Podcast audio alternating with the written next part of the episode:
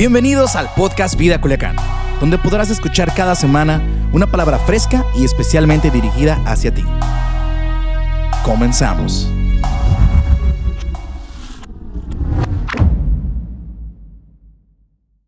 Déjeme compartirle la palabra de Dios. Eh, estamos en febrero y febrero es el mes más romántico y hoy les quiero compartir una plática que se llama así, el amor que me completa, no que me complementa, que me completa, que me hace sentir y me hace estar completo. Una de las necesidades básicas de todo ser humano es el amor. ¿Están de acuerdo conmigo? No les oí. ¿Están de acuerdo conmigo? Todos tenemos la imperiosa necesidad de ser amados y de saber que somos importantes para alguien. De ahí que la responsabilidad número uno de nosotros los padres es mostrar, escuchen, nuestro amor a nuestros hijos y de demostrarles lo valioso que, que son ellos para nosotros. Podemos afirmar que de esto depende una correcta autoestima en ellos y el correcto desarrollo de sus vidas en todas las áreas del vivir humano. Desafortunadamente, demasiadas personas vagan por la vida sintiéndose miserables y menospreciadas por todos. En algún punto de su niñez le dejaron de suministrar el amor y el aprecio. Y como consecuencia natural tienen graves problemas para desarrollar correctas y crecientes relaciones personales, matrimoniales, familiares y laborales. Permíteme utilizar una figura para ilustrar su condición. Son personas que se encuentran descarriladas en la vía de la vida. Por más esfuerzos que ellos ponen, poco pueden avanzar y experimentan a cada paso frustración, desesperanza. Siguiendo la idea de esta ilustración ferroviaria, ellos necesitan subirse a a los dos rieles de la vida que son el amor y el aprecio. O sea, sin si no te sabes y te sientes amado y valioso, no vas a avanzar en la vida. Es decir, para salir de su condición, cada ser humano necesita sentirse profunda y desinteresadamente amada y valorada. La buena noticia para ellos y para nosotros es que Dios ha tomado la iniciativa para mostrarnos su amor y lo valioso que somos para Él. Hace unos días, mientras yo hacía una lectura de la Biblia, me encontré con un pasaje impresionante, sumamente impresionante. Este pasaje nos muestra los pensamientos de Dios para nosotros. Este pasaje se encuentra en la carta de Efesios capítulo 1, versículo 4, y una paráfrasis de ese pasaje dice, mucho antes de la fundación del mundo, yo quiero que nos ubiquemos en tiempo. Ese pasaje dice que mucho antes de la fundación del mundo, antes que todo fuese creado, no existía nada. Solamente Dios en la eternidad allí, mucho antes de la fundación del mundo, escuchen, Dios estaba pensando en nosotros. Yo quiero que yo quiero que tengas una imagen mental de Dios sentado en su oficina y ahí en la eternidad, antes de pensar siquiera en el universo, Él pensó en ti. Es más, la razón por la cual creó el universo es por ti o para ti. Mucho antes de la fundación del mundo, Él estaba pensando en nosotros y se había predispuesto para que fuéramos el enfoque de su amor. Ahora, quiero que subrayes y observe detenidamente dos elementos importantes que hay en este pasaje. Primero, subraya la frase el enfoque de su amor. Dios dice que te hizo para amarte. Fuiste creado para que Dios te amara. Dios es amor y Dios quiso crear a alguien a quien pudiera amar y por eso te creó a ti. Tienes que entender que para esto estás aquí. Eres el objeto del amor de Dios. Y quiero que pongas atención a esta frase. Dios no te creó en primer lugar para hacer algo. Él te creó para recibir algo, su amor. Muchas veces nosotros hemos dicho, ya voy a tener hijos para que me hagan mandados. Dios no quiso tener hijos para que hiciéramos algo por Él. La razón por la cual nos creó primeramente es para amarnos. Ahora, yo sé muy bien que quizá alguien de los que están aquí estará pensando, si nadie me ha amado, ¿por qué habría de creer que Dios me ama? Es una pregunta interesante, pero déjame darte una poderosa respuesta. Debes creer en su amor por ti al ver lo que Él estuvo, estuvo dispuesto a hacer por ti. Las escrituras dicen que su amor es tan grande hacia ti que estuvo dispuesto a entregar la vida de su Hijo Jesucristo en una dolorosa y cruenta cruz. Fíjate lo que dice Juan 3:16, esta versión es, es, e, es interesante, dice, Dios amó tanto a la gente de este mundo que me entregó a mí que soy su único hijo. O sea, Jesús está contándonos cuánto es el amor de Dios por nosotros. Dice, te amó tanto que me entregó a mí que soy su único hijo para que todo el que cree en mí no muera, sino que tenga vida eterna. Si hay algo que nos muestra la cruz es el enorme, inexplicable, inentendible y transformador amor de Dios. El segundo elemento que quiero intencionalmente realzar se encuentra en la frase, Él estaba pensando en nosotros. Escucha esto. Lo que es importante para ti ocupa tu pensamiento. Si Dios estaba pensando en ti mucho antes de que todo fuese creado, muestra lo importante que eres y el gran valor de tu vida. La cruz del Calvario nos muestra cuánto nos ama. Sus pensamientos acerca de nosotros antes de la creación del mundo nos muestra el interés que tiene Dios por nosotros y lo valioso que somos para Él. Si esto te parece poco, yo quiero que piense por un instante cuál prenda de tu guardarropa o de tu closet, closet cuidas y valoras con más cuidado. ¿Cuál es la prenda de tu guardarropa que tú cuidas? Estoy convencido que pensarás en aquella prenda por la cual estuviste, estuviste dispuesto a pagar un gran precio. Sabes, la Biblia dice que somos tan valiosos para Dios que Él estuvo dispuesto a pagar un gran precio por ti y por mí. Textualmente la Biblia dice que tú y yo fuimos comprados por Dios a precio de la sangre de su único Hijo. Me encantan las palabras del apóstol Pedro en el capítulo 1, versículo 18 al 20. Dice, porque Dios los libró de su modo de vida, de ese modo de vida, perdón, que es poco provechoso y que ustedes aprendieron de sus antepasados. Y bien saben ustedes que para liberarlos, Dios no pagó con oro y plata, que son cosas que no duran. Al contrario, pagó con la sangre preciosa de Cristo. Cuando Cristo murió en la cruz fue ofrecido como sacrificio, como un cordero sin ningún defecto. Esto es algo que Dios había decidido hacer desde antes de crear el mundo. ¡Wow! Desde antes de crearlo todo pensó en ti. Desde antes de crearlo todo decidió enviar a su hijo a la cruz del Calvario.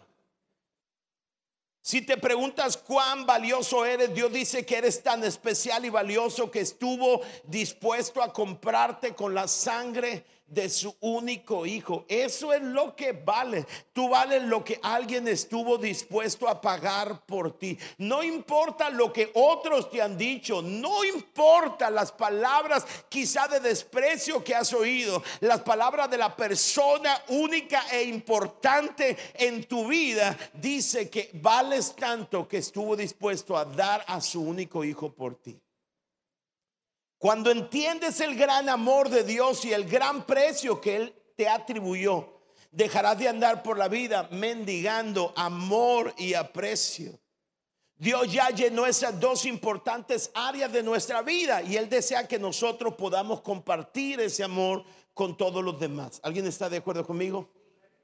Yo quiero que tú entiendas esto. Jesús murió en la cruz de Calvario para perdonar nuestros pecados. Eso es verdad, pero es la parte más pequeña de la verdad.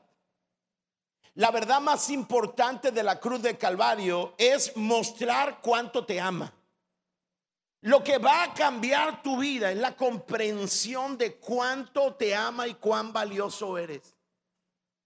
Por eso Dios pensó en la cruz del Calvario, te amó, dijo, ellos serán el objeto de mi amor. Y Dios dijo, voy a entregar mi único hijo. ¿Sabes para qué? Para que tú pudieras comprender y experimentar cuánto Dios te ama.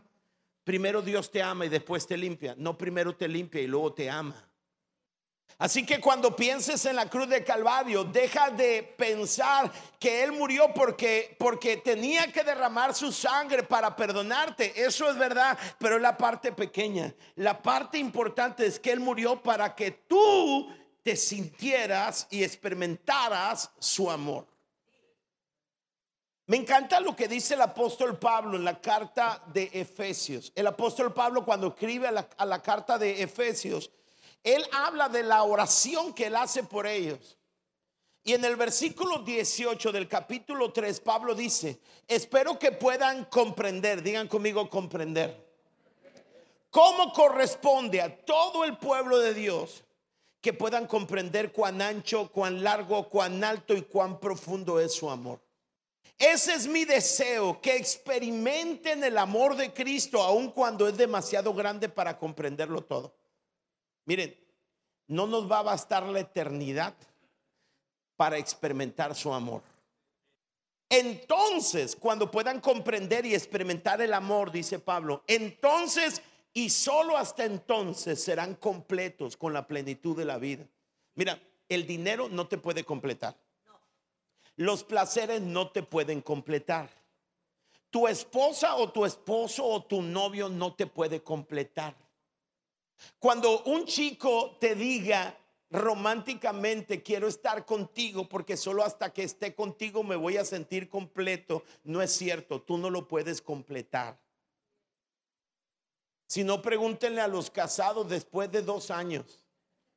Porque en el noviazgo y en los primeros años de casado dice, ahora estoy completo. Pero después de dos, cuando mucho dos años, ya se dan cuenta de la verdad, abrieron los ojos y eso es normal porque entonces deja de ser enamoramiento y puede convertirse en el amor. El enamoramiento es un autoengaño emocionante, extasiante, pero no sacia nuestras vidas. Ahora, solamente cuando puedes comprender y experimentar el amor de Dios es que puedes estar completo.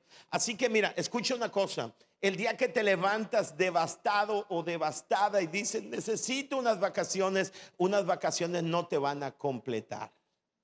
Necesito marido, no te va a completar. Solamente el amor de Dios te va a completar. Ahora, ¿qué implica el ancho del amor de Dios? Porque dice el apóstol Pablo, yo pido que ustedes puedan comprender cuán ancho es el amor de Dios. ¿Qué implica esa frase, el ancho amor de Dios? Implica que es lo suficientemente ancho para estar en todas partes.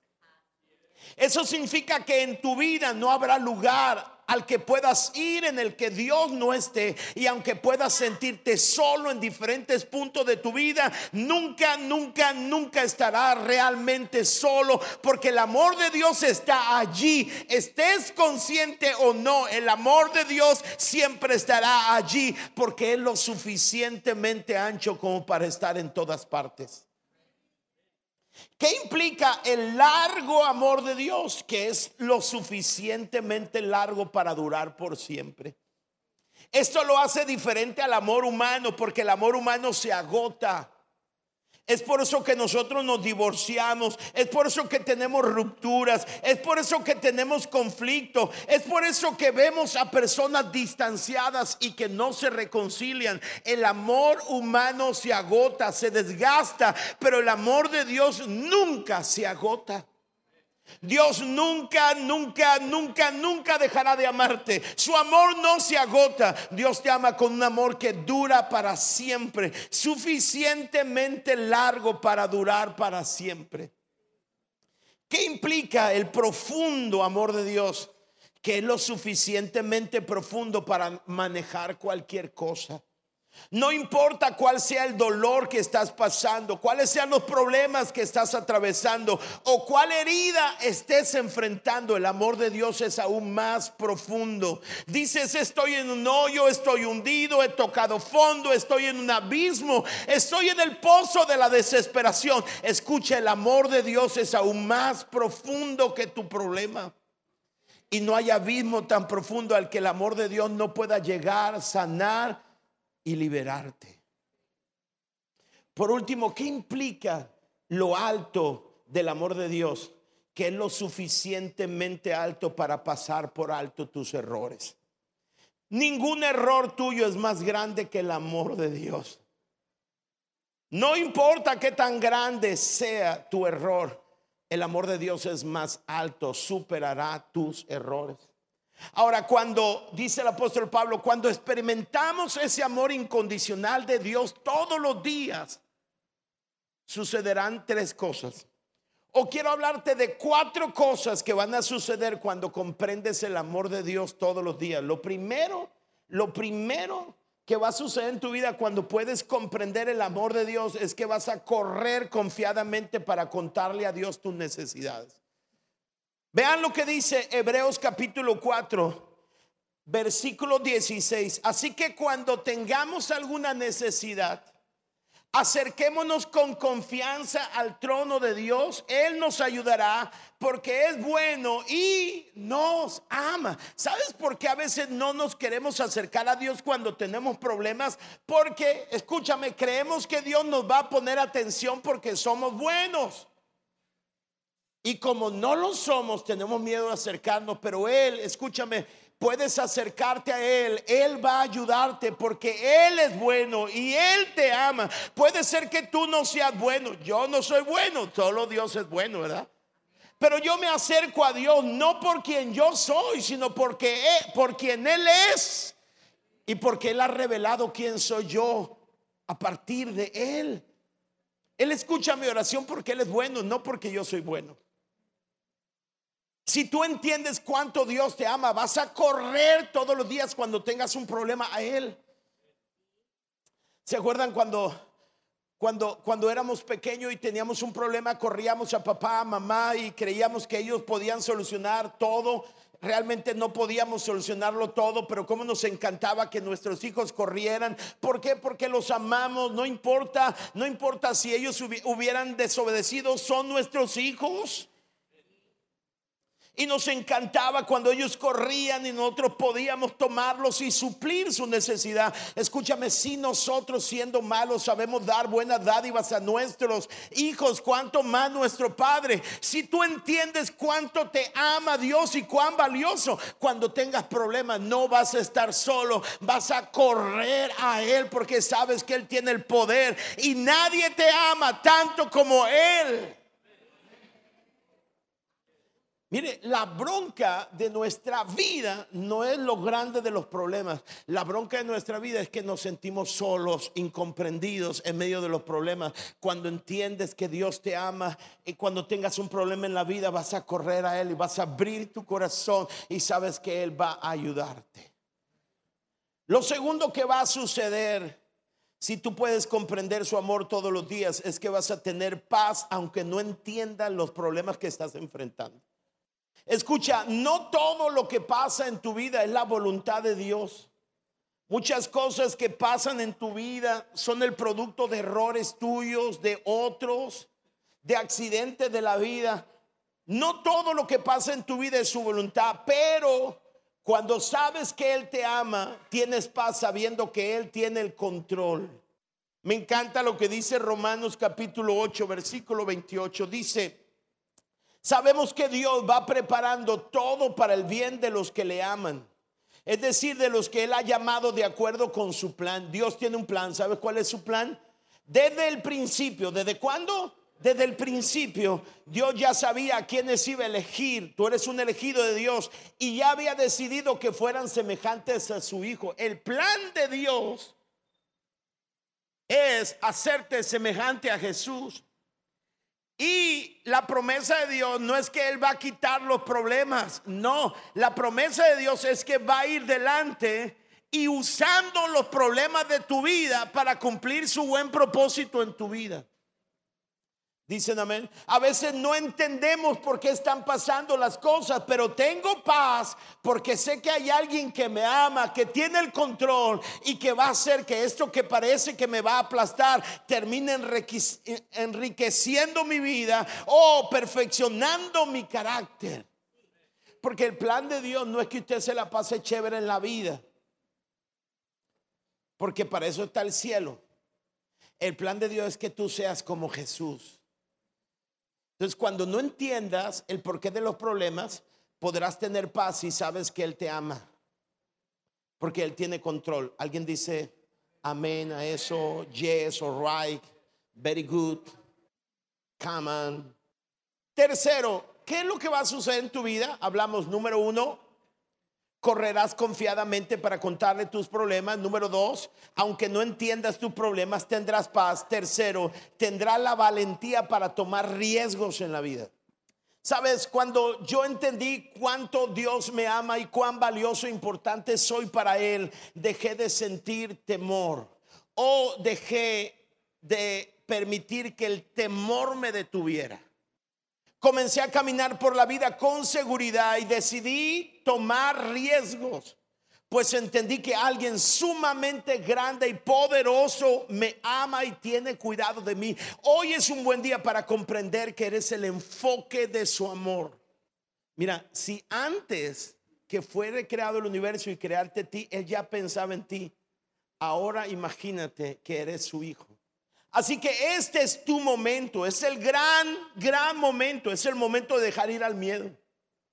Es el momento de sacudirte y decirle al miedo que jamás va a impedirte que asumas riesgos. Me encanta lo que dice la Biblia en 1 de Juan, capítulo 4, versículo 18. Dice, el amor no sufre del miedo. Por el contrario, el amor que es maduro, ¿cuál amor? El que es maduro, echa fuera el miedo, pues el miedo tiene que ver con el castigo. Así que el que sufre del miedo todavía tiene que madurar en el tema del amor. Cuando el amor entra por la puerta principal de tu vida, el miedo se tiene que ir por la puerta trasera. Tienes que dejar de tener miedo de Dios y de la vida. O sea, no importa, mira, ¿Sabes qué es lo que a nosotros nos detiene muchas veces? El miedo al castigo.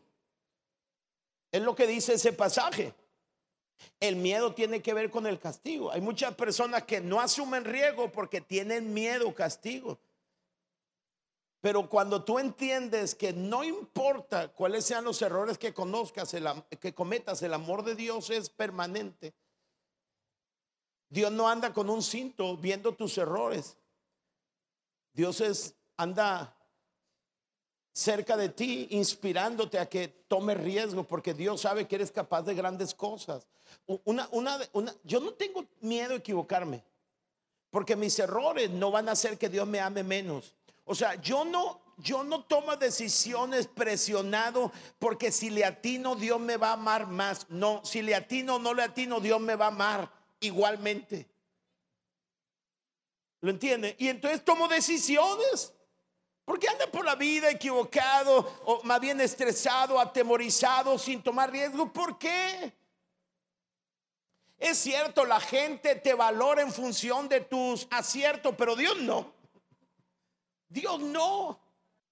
Los, los, más grandes logros en tu vida vendrán como resultado o vendrán después de haber cometido muchos errores. Mis, hay amigos míos, pastores, que consideran que yo soy un buen, que tengo muy buenas ideas y muy buen gusto. Y, y, hace unos días uno de ellos arregló su iglesia y yo llegué ahí y le dije, qué preciosa. Y otro de los amigos que estaba ahí dijo a la sorda, él quiere pintar de un color muy mal aquello, va a echar a perder. Tú dile de qué color debe pintar. Y ya cuando me dijo que te gustó, yo le digo, está bien precioso. Dijo, ay, qué buena onda que te gustó. ¿Cómo ves? Quiero pintar de ese color. Entonces los otros cruzaban los dedos y decían, no, convéncelo de otro color. Y yo le dije la verdad, le dije, me hace una cosa, hay paredes en la iglesia que las he pintado tres veces. Eso es mi vida. Si ustedes pueden, si ven algo bueno en mi vida, si ven algo digno de imitar en mi vida, si le escarban, hay varios intentos detrás. Hay paredes aquí en, aquí en la iglesia que usted le escarba y, va a haber dos colores diferentes porque pinté ese color y ya que terminé dije, no era como yo pensé, no era así ni modo. Y voy y compro otro, otra pintura y vuelvo a pintar. si, si, alguien de los ancianos o alguien de los líderes de la iglesia dice, pastor, pues ¿para qué compró ese piso? Ahora va a comprar otro. Porque estoy siendo mejor. ¿A poco si usted pintó algo en su casa o hizo algo en su casa y no le gustó, lo va a dejar así porque, porque ya lo hizo? Pues no, vea que no. Estamos en intento de la vida. ¿Cuál es la bronca? ¿Sí, ¿Sí o no? Alguien dijo, ¿por qué cambió de color?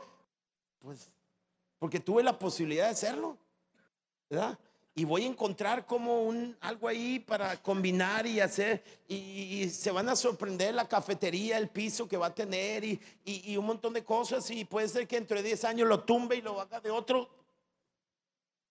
¿Verdad que sí? en tu vida, no tengas miedo, pues. Hay gente que está ahí cohibida, no toma ningún riesgo y es muy, es, muy fea la vida sin riesgos. están conmigo? Entonces, cuando, cuando sabes que Dios te ama y que no va a ser alterado el amor de Dios sobre tu vida, toma riesgos. Riesgos correctos, riesgos de avance, estoy hablando. ¿Están de acuerdo conmigo? Riesgos de avance. Y por último, Termino con esto, tendrás confianza en el futuro. Hace unos días estaba viendo una estadística de esta nueva virus que afecta al mundo, que ha llegado a muchos países, está en Estados Unidos, gracias a Dios no está en nuestro país, pero si estuviera en mi país estuviera igual aquí, confiado. Yo no sé si algún momento el temor hacia el futuro, qué va a suceder en el futuro, yo sé que hay alguien que me ama, que es poderoso y no tengo miedo del futuro. ¿Alguien dice amén?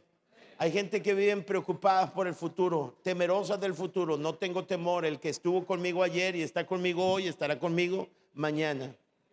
Él me ama. vean lo que dice Romanos, dice 8:38. Estoy convencido de que nada, ¿qué? Nada podrá jamás separarnos del amor de Dios. Ni la muerte, ni la vida, ni ángeles, ni demonios, ni nuestros temores de hoy, ni nuestras preocupaciones del mañana ni siquiera los poderes del infierno pueden separarnos del amor de Dios. Ningún poder en las alturas ni en las profundidades. De hecho, nada en toda la creación podrá jamás separarnos del amor de Dios que está revelado en Cristo Jesús nuestro Señor. Escúchame, no hay entendimiento del amor de Dios sin la cruz. La cruz es la cúspide de la revelación del amor de Dios. ¿Qué nos va a separar? Nada. Lamentaciones 3:22 dice, el fiel amor del Señor nunca se acaba. Nunca se acaba. Ve lo que dice el Salmo 91. Escucha cómo lo dice, no está en la pantalla, el Salmo 91 dice, vivamos bajo el cuidado del Dios Altísimo.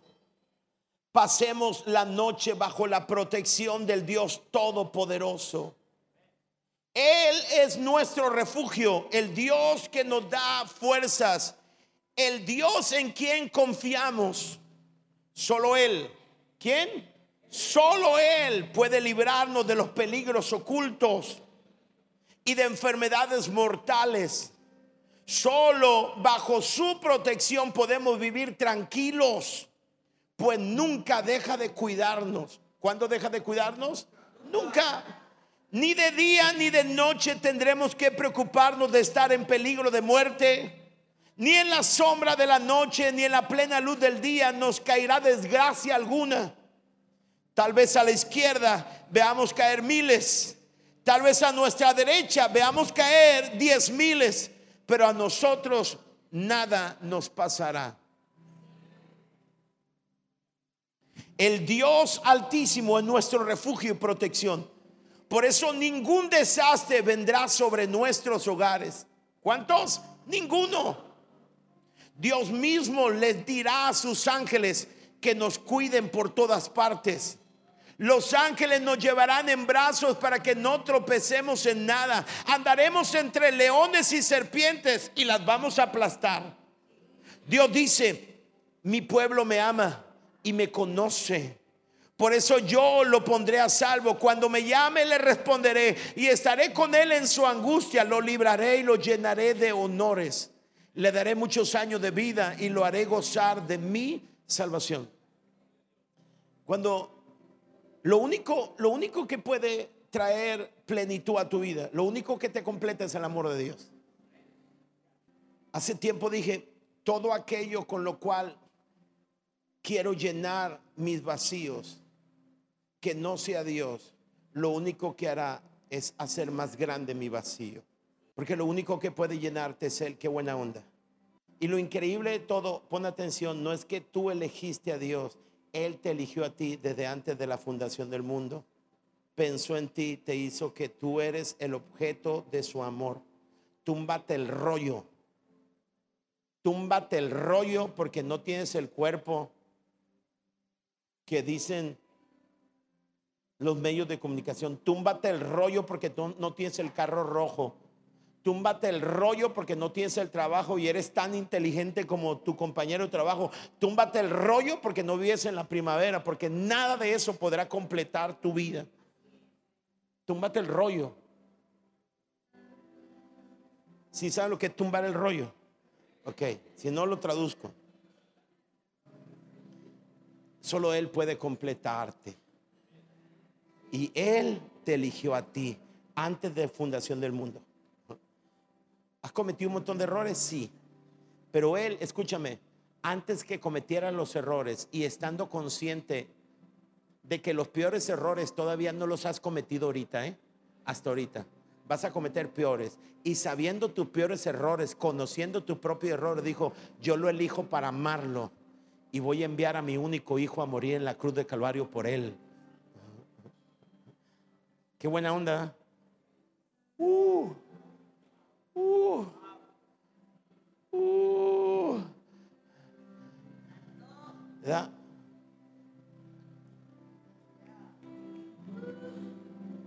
¿Qué puedes pedirle a la vida?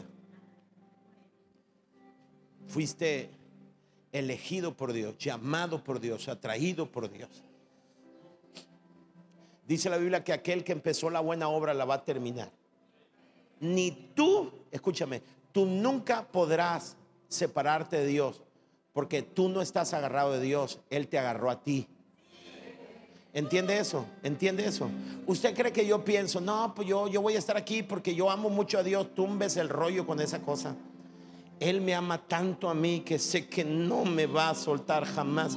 Aún mis peores errores los va a vencer. Mis peores errores y pecados, su amor será más alto y en las heridas más profundas de la vida, Él va ahí, me va a rescatar y me va a sanar.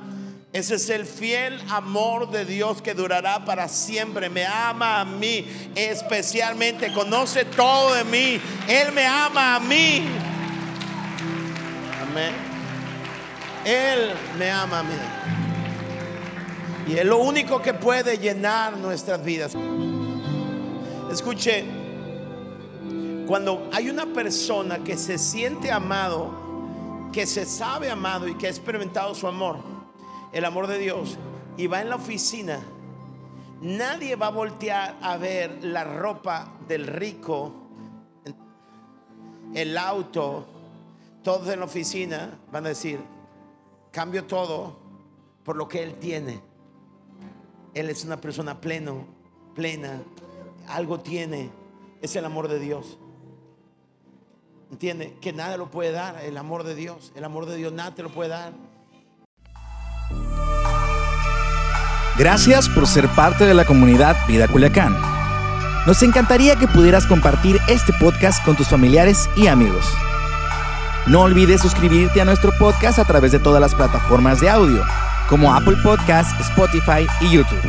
También recuerda que nos puedes seguir a través de nuestras redes sociales como arroba Vida Culiacán en Instagram y Vida Culiacán en Facebook.